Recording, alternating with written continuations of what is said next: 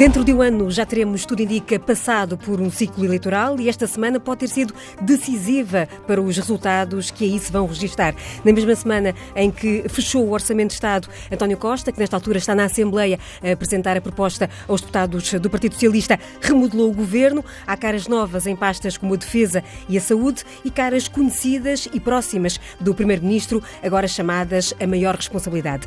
Há também um ministro, Mário Centeno, que diz ser difícil encontrar eleitoralismo nesta proposta de orçamento. Afinal, o que muda e o que ainda pode mudar nesta proposta orçamental são contas para o olhar dos pares da República de hoje, com Francisco Ossan e Jean Ribeiro Castro. Boa noite a ambos. Hoje, em uma missão em direto, num dia e numa semana, aliás, em que muita coisa foi mudando eh, dia a dia. Francisco Ossan, comece por si. Esta proposta orçamental hoje eh, apresentada eh, traduz eh, o esforço eh, feito ao longo da legislatura eh, pela atual nova maioria? Bom, Ou fica quem ainda? Eh, concretiza, mas ainda falta um ano de execução orçamental e eu sublinho isso porque creio que há uma tendência, sobretudo no comentário político em Portugal, de apreciar eh, as coisas pelas declarações sobre as coisas. O orçamento é uma peça importantíssima, é a lei mais importante ao longo do ano, mas a execução orçamental é determinante porque há sempre decisões que têm que ser tomadas porque os recursos são muito limitados. Eh, e há grandes incertezas. No ano 2019, o que é que vai ser a Itália? O que é que vai ser a França? O que é que vai ser a Alemanha? Onde Merkel perdeu eh, o seu aliado principal, perdeu a maioria de, de, de governo eh, na, eh, na parte bávara do país. O que é que vai ser da guerra comercial de Trump? O que é que vai ser das guerras sujas de, de influência? O que é que vai ser da China? Enfim, não só as incertezas internacionais, com imensa incidência sobre a Europa, portanto, sobre nós, mas igualmente os sinais de que há eh, tensões económicas. O, a revista The Economist, que é uma das revistas liberais e económicas mais respeitadas, mais conservadoras, o título da, da edição desta semana é Quando é que está a chegar a próxima recessão? Portanto, há medo e há instabilidade. Em Portugal, nós temos vivido nestes anos, creio que é fácil reconhecer, qualquer que seja o ponto de vista de, de partida, que o, o medo e a desconfiança e a, e a, insegurança que as pessoas sentiram durante o período da Troika, com os cortes nos salários e nas pensões, eh, não ocorre agora. E, portanto, houve uma consistente recuperação, aumento do salário mínimo nacional, medidas indiretas de proteção do salário, a tarifa social da eletricidade, medida importantíssima, passou para 700 mil pessoas, decuplicou, multiplicou-se por 10. Eh, houve um pequeno aumento das pensões, que são muito baixas, mas em cada ano houve um aumento extraordinário de 10 euros e uma pequena recuperação da inflação. Houve uma grande criação de emprego, isso é verdade, muito dele com graves problemas de precariedade e de distorção.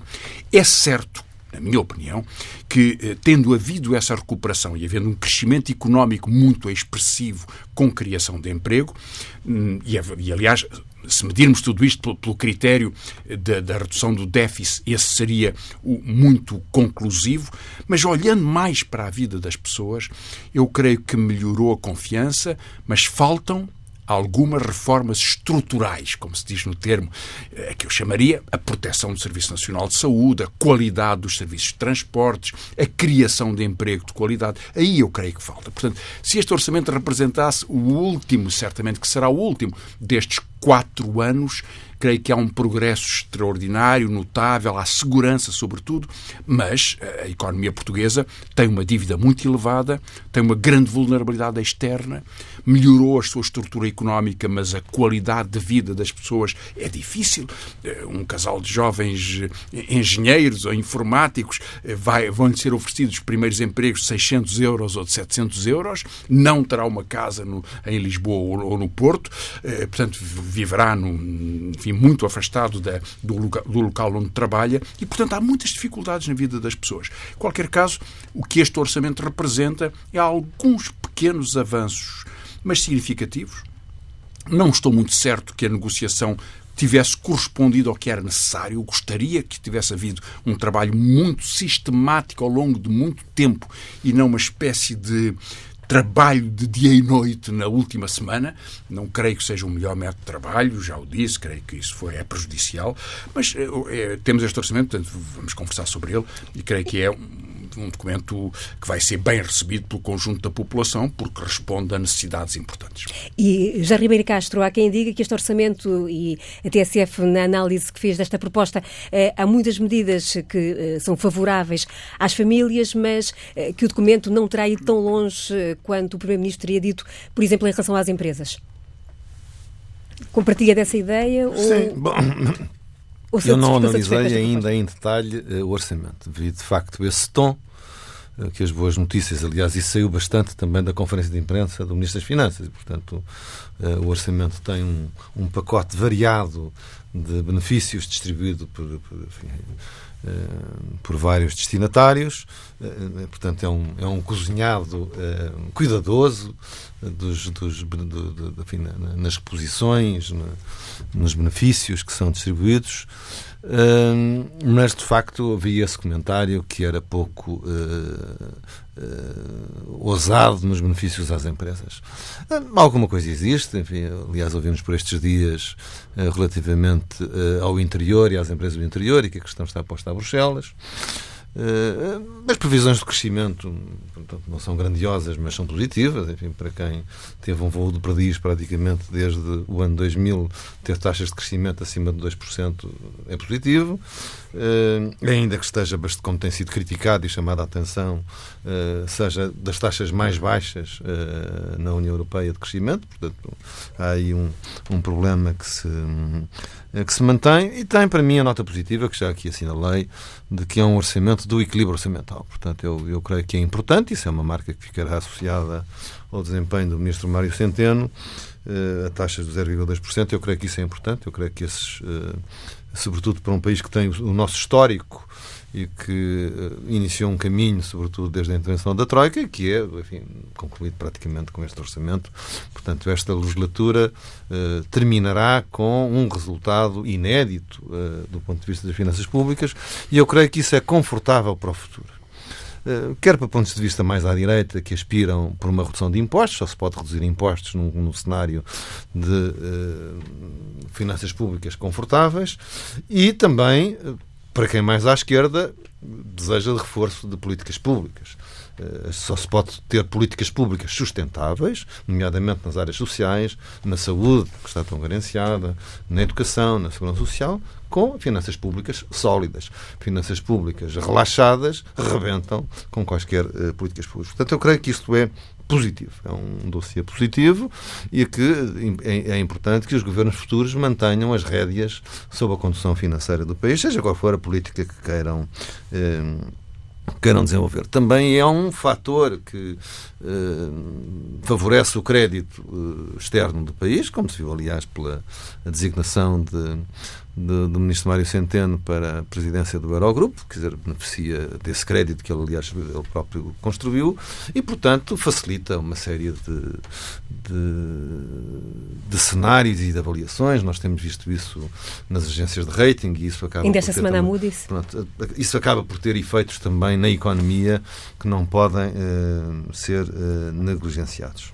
É, Francisco Louçã, na conferência de imprensa de hoje, ouviu-se ouviu um sublinhado do Ministro em relação às verbas que agora eh, diz eh, vão ser atribuídas ao setor da saúde e também a importância de, de, do regresso do financiamento público, do aumento desse financiamento. Foram duas das áreas muito criticadas, sobretudo à esquerda, durante estes últimos anos de governação. Por um lado, o investimento que nunca chegava até onde a esquerda queria, por outro lado, a saúde, que embora o, o Governo insista que que foi eh, que mereceu eh, o maior acréscimo de profissionais do setor, acabou sempre por eh, ficar também aquém das necessidades, tendo, enfim, levado até, e já iremos adiante a essa questão, à substituição do ministro que foi fustigado ao longo dos últimos meses. Sim, foi uma substituição um pouco surpreendente, mas já falaremos dela. Ehm, o ministro Mário Centeno sublinhou muito o aumento do, do investimento em saúde, e esses números existem. É verdade que durante o período da Troika houve um corte de mais de mil milhões de euros euros no, no, investimento da saúde e perdemos muitos uh, profissionais, com gravíssima perda para o país. As enfermeiras que foram trabalhar para Londres e que sustentam os hospitais de Londres foram formadas por Portugal e, portanto, nós precisamos dessas pessoas porque há falta desse tipo de, de cuidado profissional na, na saúde. Perdemos muito. E houve um princípio de recuperação lento ao longo destes quatro anos e o Governo mede isso em relação ao total do gasto que agora, ao fim de quatro anos, se reaproxima do nível em que estava em 2011, perdemos sete anos, eh, e que em nível, a nível de profissionais, é verdade, há mais médicos e médicas e mais, mais enfermeiros. Simplesmente estas contas são uma forma um pouco simplista de apresentar o problema, porque eh, o pessoal que tínhamos em saúde não correspondia às necessidades. Por exemplo, atualmente há médicos de eh, família para mais eh, cerca de um milhão de pessoas, mas faltam 700 mil. E é uma boa decisão democrática, uma cobertura universal de médicos de família, portanto é preciso mais profissionais. Ou seja, para que o, o serviço de saúde corresponda na qualidade para as pessoas, por aquilo que promete e que tem que ser, que é parte da nossa democracia, tem de facto ter mais especialistas, mais eh, capacidade, e isso implica mais custos, até porque, felizmente, as pessoas vivem mais e, portanto, vão necessitar de mais apoio eh, ao longo da sua vida, vão ter outras patologias que não eram tratadas ou que não eram tratadas convenientemente e que agora podem ser. A saúde, para ser consistente no respeito para com os idosos, terá sempre um aumento de custos. Tem que ser melhor gerido, admito que, necessariamente que sim, mas eh, esse esforço tem que ser feito e estamos longe disso. Estamos longe disso. O ministro, naturalmente, está a tentar responder a um problema ele próprio criou, em alguma medida, porque eh, atrasou concursos para médicos, para especialistas eh, no, no, ano de 2017 e no ano de 2018. Eles podiam estar mais cedo, poderiam não estar a ser eh, contratados pelo setor privado e ter um bom, uma boa colocação no setor público que precisa deles e que, aliás, os formou nas universidades. Portanto, houve erros muito importantes. Um deles, aliás, foi que no debate sobre a política de saúde, o Ministro das Finanças aceitou ir a uma Comissão Parlamentar de Saúde explicar a política de saúde, portanto, até passando uma rasteira ao seu colega, que é uma coisa desagradável. Há um grande debate a fazer e uma, uma, um plano, enfim, é preciso olhar com muito cuidado para a política de saúde. Se o Governo deu esse tom de querer fazê-lo, isso é muito positivo. Mas entendamos, há aqui um trabalho de muitos anos de modernização, transformação e de confiança, melhoria dos hospitais, eh, que é, que é preciso fazer, e, e se se deu um pequeno passo, é muito importante porque é um passo, ainda tem o limite de ser um passo pequeno nas nossas circunstâncias. Já vou perguntar a Ribeira Castro se considera este orçamento, eh, com, que tem sido um dos adjetivos utilizados eh, por quem critica, eh, já com um cheiro eleitoral, mas ainda para fechar este capítulo, Francisco Louçã, é as negociações com a esquerda, nomeadamente com o Bloco de Esquerda, noutras edições anteriores, e estou a lembrar-me apenas do caso das, do setor elétrico, das renováveis, que já no orçamento passado o Bloco queria chamar a contribuírem para a contribuição extraordinária para o setor eh, elétrico e que na 25ª hora o Partido Socialista recuou. Agora parece haver um, eh, um caminho nesse eh, sentido, embora mais modesto do que a proposta anteriormente apresentada pelo Bloco. É uma meia-culpa do Governo ou foi uma cedência Deixe-me só ter aqui um, um, cuidado que eu acho que os ouvintes da TSF merecem, a Judite certamente. Eu não acompanho diretamente essas negociações, não faço parte das equipas como técnicas. Observador. Como, como, e não, não faço parte de nenhuma cargo de direção do Bloco, portanto, não falo em nome do Bloco, nem, aliás, teria nenhum sentido que numa conversa como esta houvesse essa, essa forma partidária. Portanto, naturalmente tenho as minhas preferências políticas e partidárias e, e a minha visão, e essa afirmo com gosto. Eh, o que aconteceu da outra vez, o ano passado, foi muito chocante, porque houve uma decisão negociada cuidadosamente com o Ministério da Economia e das Finanças, no detalhe da escrita da lei, e quando chegou ao Parlamento para ser aprovada na especialidade, isso corresponde correspondeu a uma decisão do Governo. E o Governo, de sexta à noite para segunda, lá fez os seus contactos e uh, presume-se que por pressão de, de acionistas da EDP eh, e de um Estado estrangeiro, eh, decidiu retirar uma medida que tinha um significado importante para os costos, cofres do Estado. Repare, custa tanto, é tão difícil conseguir 200 milhões de euros para um aumento de 10 euros dos pensionistas que têm 300, 400 e 500 euros. Mas quando há a possibilidade de empresas que não estavam a pagar a contribuição que outras pagavam, ou seja, estavam beneficiadas em relação ao conjunto do seu setor, que poderiam contribuir com 500 milhões de euros numa, numa parte razoavelmente pequena dos lucros significativos que têm, isso foi recusado. Portanto, há aqui um, aspecto relativamente chocante. O, o, que, o que está agora previsto é uma, uma extensão da contribuição numa escala mais pequena, e que significa que o governo reconhece que todo, se há um contributo extraordinário sobre uma renda energética, todas as empresas do setor devem pagar nas mesmas circunstâncias. Isso parece uma conclusão razoável. Favorecer umas, desfavorecendo outras, pareceria incómodo e, e errado num regime económico como o nosso. É, e já agora, retomo então a pergunta que tinha deixado no ar ao porque disse que ia fazer. É, vê eleitoralismo nesta proposta de orçamento ou uh, o rigor orçamental de que o Ministro fala e para cumprir os compromissos europeus continua a servir um bocadinho de, de espartilho a, a que não deslize o pé para esse, para esse caminho? Uh, não, é evidente que quem fez o orçamento tem consciência de que para o ano há eleições, mas não se pode acusar o orçamento, no meu entender, de ser um orçamento eleitoralista. Dificilmente um orçamento uh, que prossegue o equilíbrio das contas públicas e a redução do déficit pode ser, em qualquer país, uh, apelidado de eleitoralista.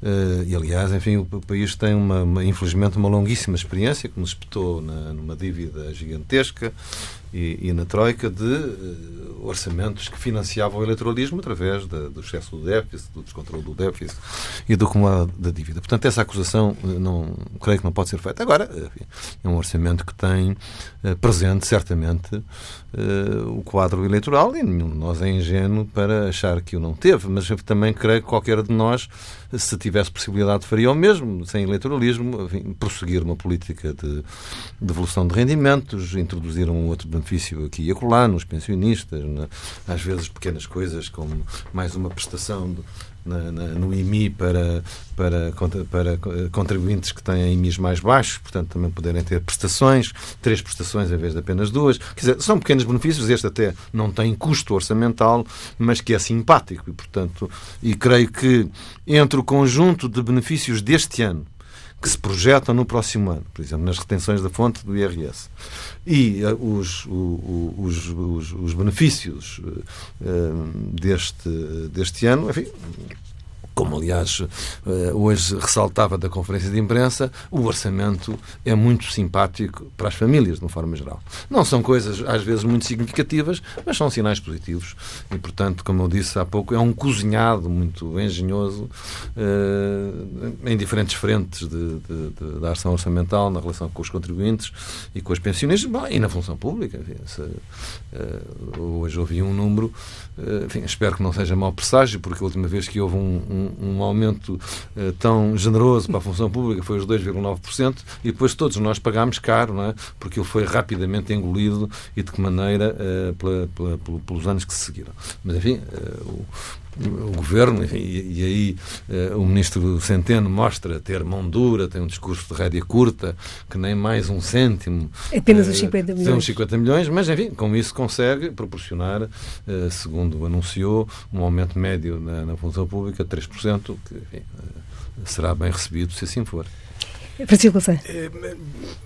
Bom, longe de mim querer, eh, querer relativizar a, a, visão ponderada que o José Ribeiro Castro aqui apresentou, mas uh, dois sinais de cuidado em qualquer caso. O, o, o primeiro, o, o, ministro Mário Centeno, ao falar dos 3% da função pública, está a somar alhos e bugalhos, sim, na sim, verdade, não é? Bem, sabe? Quer dizer, o aumento da, da, função pública, logo veremos, ainda não se sabe qual é, ele depende de algumas negociações, embora já saiba que a tradição do governo é impor a sua lei, de qualquer modo, mas está a falar de um aumento de 10 euros até 800 e poucos euros euros, ou seja, dois terços dos. Se fosse essa a solução, que não é boa, eh, o aumento real salarial deixaria de fora, com salários congelados pelo décimo ano, dois terços dos funcionários públicos, portanto, a perder salário real. O que ele soma depois, e é verdade, são valores de progressões de carreira que decorrem da lei.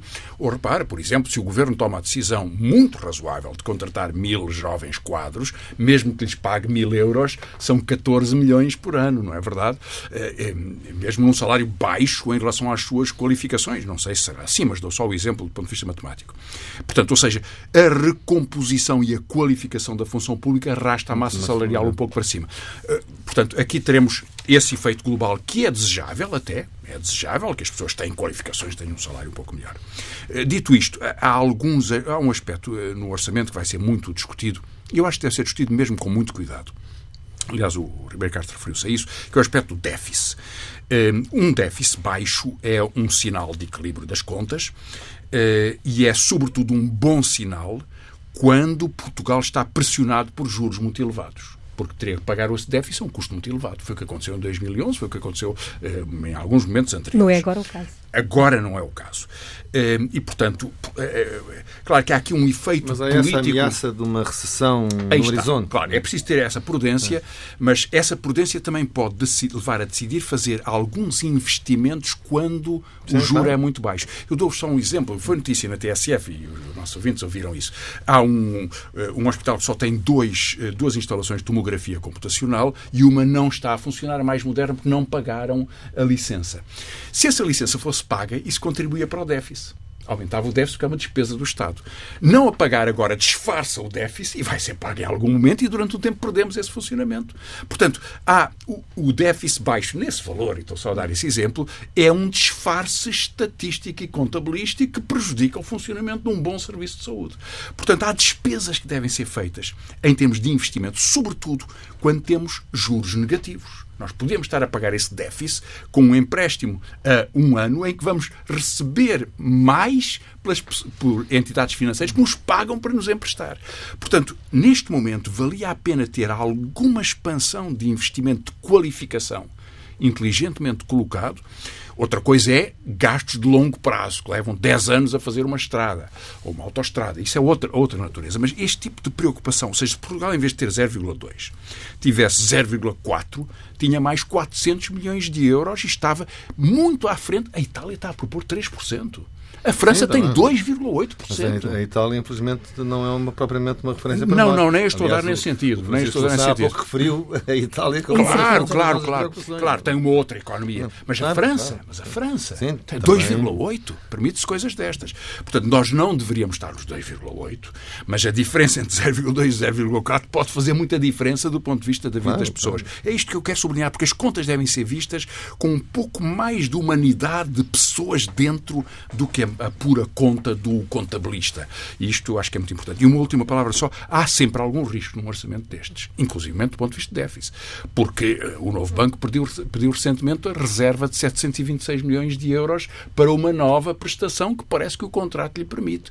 Diz-se, ah, ele foi privatizado a 75% e os acionistas não põem este dinheiro se se verificarem mais uma vez algumas dificuldades de contas que eles já aceitaram e que eventualmente são imputáveis à trajetória que eles próprios dirigiram, mas parece que entendem que Portugal deve garantir 726 milhões de euros. Se isto acontecer, bom, aqui temos 0,3 a 0,4% do produto. Portanto, há riscos enormes que nos são marcados por erros administrativos ou contratuais, porque não tem sentido que o sistema financeiro, eh, que tem que ser um sistema de confiança e de estabilidade, possa criar tantas pressões sobre as contas públicas.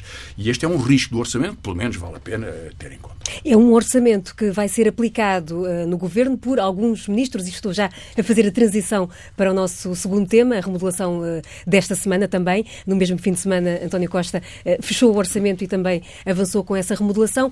já vamos ao caso concreto do Ministro da Defesa, que terá impulsionado, no fundo, esta remodelação, mas em termos gerais, Ribeiro Castro compreende esta, este impulso de António Costa de avançar já com uma remodelação mais alargada e não apenas substituir o, o Ministro da Defesa, que estava em posição mais insustentável? Eu, eu, falarei sobre, sobre tudo, se a Judite não, não me leva a mal. Uh, surpreendeu toda a gente, eu creio que surpreendeu toda a gente. As pessoas estavam à espera que ele aparecesse como Ministro da Defesa e ele fez uma avaliação uh, mais ampla, que aliás depois ampliou também ao nível do Estado de Estado, não, não apenas nas pastas que sofreram uh, mudanças a nível do, do Ministro. Eh, há essa originalidade, de facto, que sublinhou de uh, o orçamento ter sido preparado por uns ministros que não vão estar a executar. E há duas áreas em que eu tenho uma grande curiosidade. Uma é a saúde, que é um. Pronto, que, eh, digamos, eh, a crise no membrana da saúde tinha a ver com problemas orçamentais, em, em larga medida, não é? Portanto, em que medida é que a nova ministra lida com o orçamento que foi preparado pelo seu antecessor e, portanto, e a sua execução, o orçamento, como aliás o Francisco Louçã já aqui referiu, não é apenas a definição que vier a acontecer, mas é depois a forma como foi executada e sabemos como as cativações eram um instrumento importante no Ministério das Finanças, nomeadamente na área da saúde, um, um instrumento crítico, portanto, vamos ver, e também na defesa, e também na defesa, porque uh, eu começo pela defesa, uh, as Forças Armadas uh, saem dos últimos anos com profundamente abaladas no seu prestígio. É? E a questão do prestígio das Forças Armadas não é apenas uma questão da instituição militar, é uma questão do Estado. E, portanto, é preciso uh, agir aí, é preciso também. Uh, isso também tem tradução uh, do ponto de vista financeiro. Não, não conheço em detalhe os problemas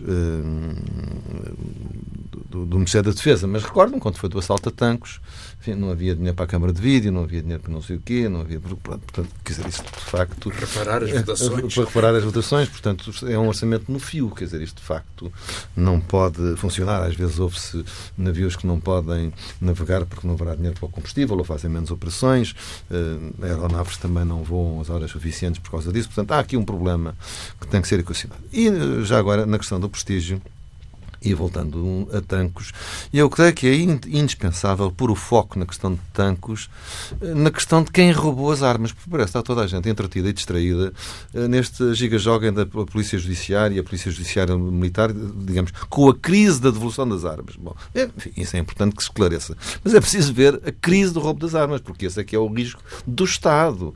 Eh, quem é que, quais são os grupos organizados ou não que podem entrar em paióis militares e roubar grandes quantidades de armamento, que redes é que eles alimentam. Portanto, essa é que é a questão focal que tem que ser, que tem que ser uh, resolvida e esclarecida e também o grau de segurança que as Forças Armadas têm para guardar os armamentos e as munições que são do Estado português e que, e que, lhe estão entregues. E João Gomes Carvinho parece-lhe o nome indicado ou adequado para para, para esta pasta e para dar resposta? Bom, e... tem, tem formação, não, não, não, não, teve, não, não esteve nunca uh, ligado a assuntos militares, a não ser pela cooperação militar com os PALOP enquanto foi secretário de Estado da Cooperação, mas enfim, tem, tem formação e experiência, digamos, de serviço público é suficiente para isso, veremos, veremos o, uh, o seu desempenho.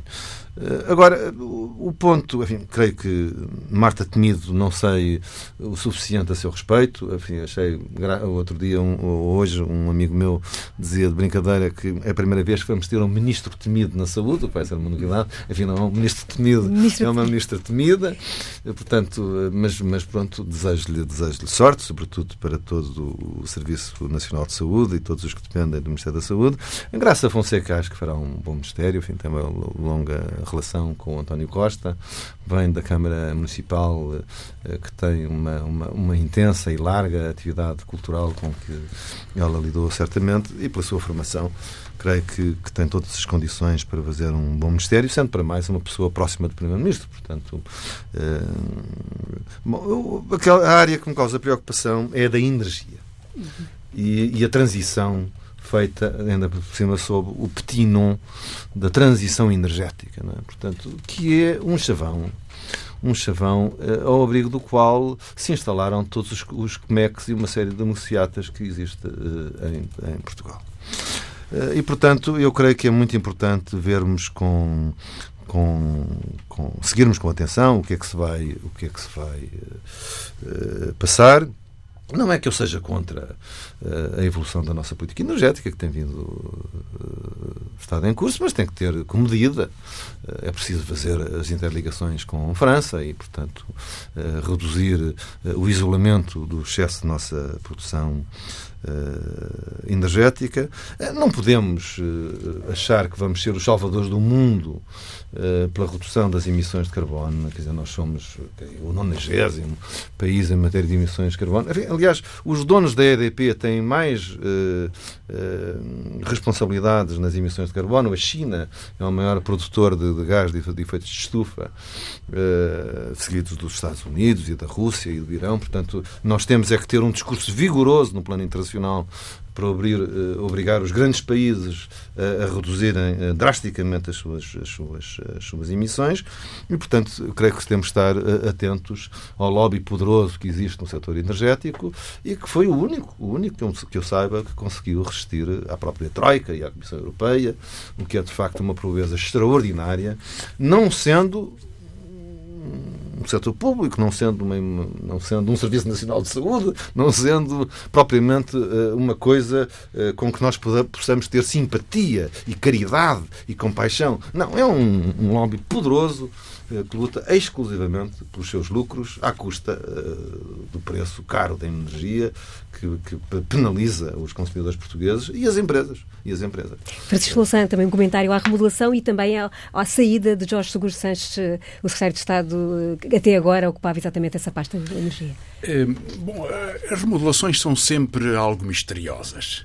Havia uma coisa óbvia, o Ministro da Defesa, a partir do momento em que, em circunstâncias ainda não totalmente esclarecidas, aliás com muitas ambiguidades e contradições, mas em que se soube que pode ter chegado, ou terá mesmo chegado, ao seu gabinete, pelo menos, às mãos do seu chefe de gabinete, eh, um documento que indicaria a ocultação de, por parte desta, em toda esta operação do, do, roubo de armas. A partir daí, as suas condições políticas eh, estavam muitíssimo fragilizadas e era impossível que ele, que ele continuasse. E, portanto, aquele, eh, se o ministro soubesse, há evidentemente um crime de encobrimento, admitamos que isso não aconteceu, mas não sabendo que o seu gabinete pudesse saber, era um problema de, de, de coordenação política que é fatal numa questão tão sensível como esta. Se uh, a remodelação estendendo-se a outros ministérios, pois isso é, sabe, nós vemos o restaurante, mas não vemos a cozinha do restaurante. O que é que se passa exatamente nos ministérios? Diz o Primeiro-Ministro que os ministros quiseram sair, pois admitamos que assim seja, mas o facto é que ele fez esta remodelação difícil, já foi dito, não é? Os ministros já vão defender na próxima semana um orçamento que tem que estudar, tal como os deputados que os vão, que os vão inquirir e, portanto, saberão um pouco disso. É, é uma, é uma remodelação que reforça a direção do Primeiro-Ministro, reforça até alguma componente partidária, mas reforma sobretudo, reforça sobretudo a componente política.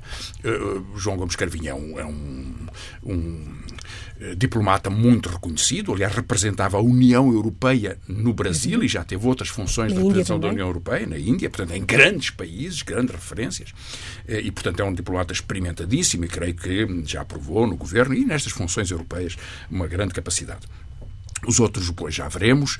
Eh, Sabe-se que a pasta da energia, saindo de Jorge Seguro Sanches, mas também passa para um outro ministério por uma circunstância que não é desejável. Eh, quer dizer, que esteja no ambiente ou que esteja na economia, são debates de estratégia e não alteram substancialmente a forma como o governo se interliga numa política tão transversal como a da energia. Mas a razão pelo qual está na economia é que o ministro eh, da Economia, a ministra adjunto, eh, fazia parte de um escritório de advogados que representava uma das principais empresas do setor e, portanto, reconheceu, percebeu, e nisso fez bem, que havia sempre o risco de alguma sobreposição e conflito de interesses e, portanto, ficou mais impedido do que desejoso de não ter aquela, aquela pasta. A saída de Jorge Sanches é substituído por um uh, quadro político do Partido Socialista, João Galamba. Não se lhe conhece um trabalho expressivo nesta, nesta, nesta área. Eu trabalhei com ele noutras questões, nomeadamente no relatório recente que foi feito na, na Assembleia da República entre o Partido Socialista, o Bloco de Esquerda e o, e o Governo, e eu e outros economistas trabalhámos com esse grupo sobre a questão da dívida. É uma pessoa muito competente, dedicado politicamente, empenhado. Veremos o que é que ele faz num, num, numa pasta, num, num, lugar onde é preciso muita eh, coerência, porque a eletricidade em Portugal, a energia é das mais caras da Europa, muita eh, capacidade negocial, porque muitos, há muitos contratos blindados e, sobretudo, muita vontade de transformar, olhando do ponto de vista das alterações climáticas e do ponto de vista da política energética em Portugal, da distribuição de energia, em que é, que é um absurdo montado a partir de, do agigantamento de erros sucessivos ao longo do tempo. E, portanto, creio que há uma expectativa razoável sobre o que pode acontecer, mas não nos devemos antecipar, vamos olhar, enfim, estaremos aqui tantas vezes que permitirá que falemos de política de energia, de política económica, de política de emprego, de política de empresas, de política financeira. É uma avaliação que seguramente iremos fazer, já estamos mesmo na reta final uh, da nossa emissão do Pares da República de hoje. Uh, para fechar, Francisco Louçã, a questão do Brasil ainda em cima da mesa, estamos em contagem decrescente para as eleições, para a segunda volta das eleições, ainda não se sabe se Jair Bolsonaro aceita ou não ir a a jogo, a debate uh, com uh, Haddad. Uh, e ainda tarda também a haver a tal frente que juntasse os que se opõem a Bolsonaro. tudo ainda muito Bom, em. O, o, tempo é tão curto que nem, nem teremos muita possibilidade de ter uma conversa sobre isto, porque é um assunto interessante e, portanto, Fica em jeito de telegrama e, sim, e voltaremos seguramente. Isso. Sim, tudo indica que Bolsonaro ganhará as eleições, a sua vantagem cresceu, é muito significativa, o centro político desapareceu, a direita histórica do Brasil desapareceu e eh, os erros do PT, o seu isolamento social, apesar de ainda ser o principal partido no, no, no, no Parlamento, no Parlamento de, de Brasília, eh, mas fez com que tivesse muita dificuldade em ter aliados eh, e fez com que houvesse esta pressão muito marcada pela, pela, pela política do ódio, pela insegurança, pelo medo, que levou a que uma figura excepcional como Bolsonaro se tornasse portador de uma parte importante do eleitorado brasileiro.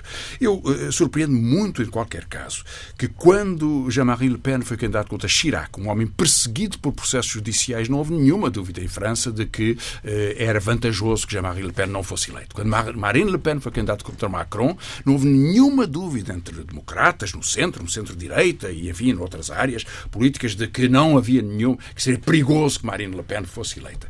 Essas mesmas pessoas que acharam isso naturalíssimo no debate político europeu, no debate político brasileiro, acham que devem estar silenciosas sobre, sobre o Bolsonaro, como se fosse uma inevitabilidade. Um homem não participará em nenhum debate, eh, promoverá. Eh, a única intervenção que ele fez foi, foi junto de um, de um, corpo policial, portanto, pode sair, não pode sair para os debates.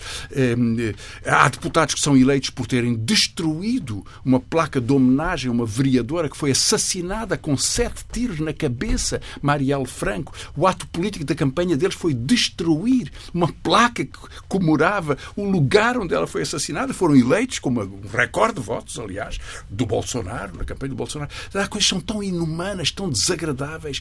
Um homem que faz aquela conferência de imprensa a dizer, aquela entrevista, a dizer eu quero matar 30 mil pessoas, incluindo o presidente Fernando Henrique Cardoso, da altura, quando ele era presidente. É um homem que ultrapassou os limites da dignidade humana e da relação. O que ele fará é outra coisa. Logo veremos como é que o sistema político brasileiro, que é muito frágil, vai atuar. Os contrapesos são muito frágeis. Eh, há uma, pelo menos uma pequena parte do Exército parece muito próximo desta opinião. O que é que dirão os outros? Logo veremos. O Judiciário está muito politizado e muito partidarizado. O Ministro, a, a, mulher e os familiares do ministro que mandou prender Lula participaram diretamente da campanha do Bolsonaro, que é uma coisa também um pouco excessiva. Eh, portanto, há muito, há muito ódio, há muito ódio. Isso pode levar a uma situação extrema, que é uma das maiores democracias do mundo, Há mais gente que vota no Brasil do que vota nos Estados Unidos da América, uma das maiores democracias do mundo, que pode dar lugar a uma eleição de um fascista. Isto tem gravíssimas consequências, muito dolorosas para quem viveu a ditadura em Portugal, mas muito, para quem gosta do Brasil, muito dolorosas pelo risco para a liberdade, que é sempre o valor mais importante. Ribeira Castro, mesmo para fechar, já na semana passada tinha uh, manifestado a sua opinião sobre esta, esta primeira volta. O, o, o correr da campanha está a corresponder aqui aos receios que na altura altura expressava. Sim, enfim, é um, há o afundanço do, do centro, do centro-direita, do centro-esquerda no, no Brasil, da direita tradicional, e há a emergência de, de uma bipolarização muito, muito, muito agreste, muito aguda. Eh, enfim, não sei o que é que se vai passar no dia das eleições. Uh, no dia da primeira volta, do primeiro turno, como dizem no Brasil, havia uma que dava uma vitória do, ao Haddad sobre, sobre o Bolsonaro eu também não, enfim, não, pelo andar da carruagem, não creio que seja isso. É, eu creio que é mais previsível que o Bolsonaro ganhe. Uh, se ele for ao, ao, ao, debate, creio que o cenário pode mudar, mas provavelmente por, causa disso ele não, não irá ao debate porque sente a vantagem que tem, portanto não, não, não quer alienar. Agora, eu não creio, uh, relativamente ao comentário que fez o Francisco Louçã, Há, apesar de tudo, diferenças. É? Na candidatura em França, contra o pai e filha do Pen, do outro lado não estava uma figura como Bernard Tapie ou outro qualquer. É? Uh, portanto, a primeira foi Chirac, portanto era uma disputa à direita, a segunda foi Macron mais ao centro e, e, e a senhora hum, Le Pen. São, são quadros diferentes. A história, o contexto de, de, de, da bipolarização que está no Brasil é completamente diferente e as dinâmicas hum, são bastante irrascíveis. E eu creio, enfim, creio que daqui de Portugal pouco podemos fazer. Uh, para influenciar o resultado no Brasil e creio, ao contrário, que as manifestações que uh, se ouçam no Brasil poderão surtir o efeito contrário. Ser, uh, reforçar a onda bolsonarista em vez de, atenuar. Eu creio que essa luta é feita pelo Brasil, pelos brasileiros, eu sigo com preocupação enfim, o, que, o, que, se tem passado nos últimos anos no Brasil, eh, o aumento, a rapagem da corrupção, a decadência do sistema político, a insegurança nas ruas, é, é de facto é, arrasador. As, as, pessoas. E o que é que nós podemos fazer? Eh, preparar-nos para acolher brasileiros que queiram vir cá trabalhar, muitos têm vindo é, ultimamente, e estarmos muito atentos no plano internacional ao que venha a acontecer no Brasil e que os piores, piores receios não se venham, não se venham, não se venham venham a verificar. É isso que eu, que eu receio, protegendo a democracia e os direitos humanos no Brasil. Já Ribeiro Castro, Francisco Louçã, boa noite, uh, bom resto de semana. Uh, voltaremos com a nova edição dos Pares da República na próxima terça-feira, seguramente uh, numa semana, espera-se, não tão agitada como esta.